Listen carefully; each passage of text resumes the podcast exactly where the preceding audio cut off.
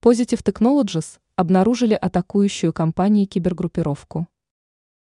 Российская организация Positive Technologies, работающая в сфере безопасности, нашла группировку Dark Riva.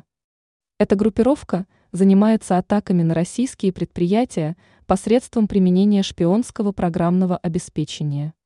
РИА Новости сообщает, что результатом действий данной преступной группировки является кража личной информации.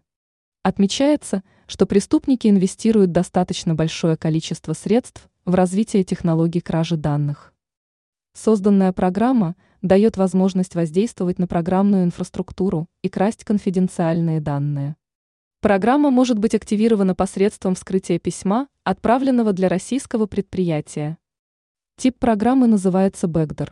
Она достаточно хорошо маскируется, так как ее файлы сильно похожи на название официального программного обеспечения.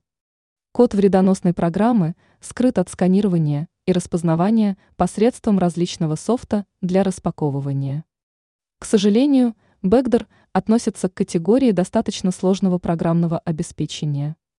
Ее сложно идентифицировать, и она способна функционировать в логически изолированной сети.